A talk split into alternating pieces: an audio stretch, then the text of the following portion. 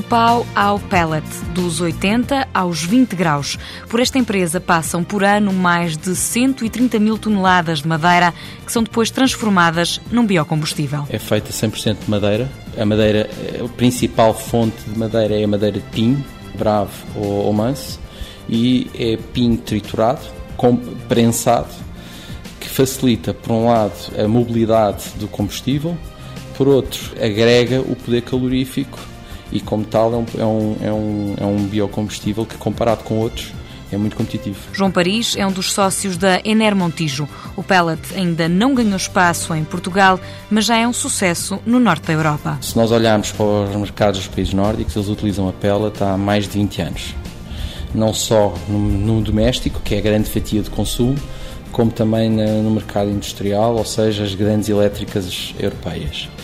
No caso do mercado português, neste momento o consumo que existe é doméstico, em pequenas quantidades, e industrial, mas pequenas empresas. O pellet serve para mudar a temperatura lá de casa, por exemplo, apesar das dimensões reduzidas. Para aquecimento de águas, para aquecimento do ar e até para utilizar em ar-condicionado, ou seja, chamada trigeração, ou seja, para frio pode-se usar para as três vertentes: calor, frio e águas. A empresa conta apenas um ano e meio de vida, um ano e meio em que o ambiente foi sempre a maior preocupação. Por um lado, a matéria-prima que nós utilizamos é uma matéria-prima que é um aproveitamento da mata, ou seja, não estamos a ir buscar à mata madeira que seria utilizada para outras funções.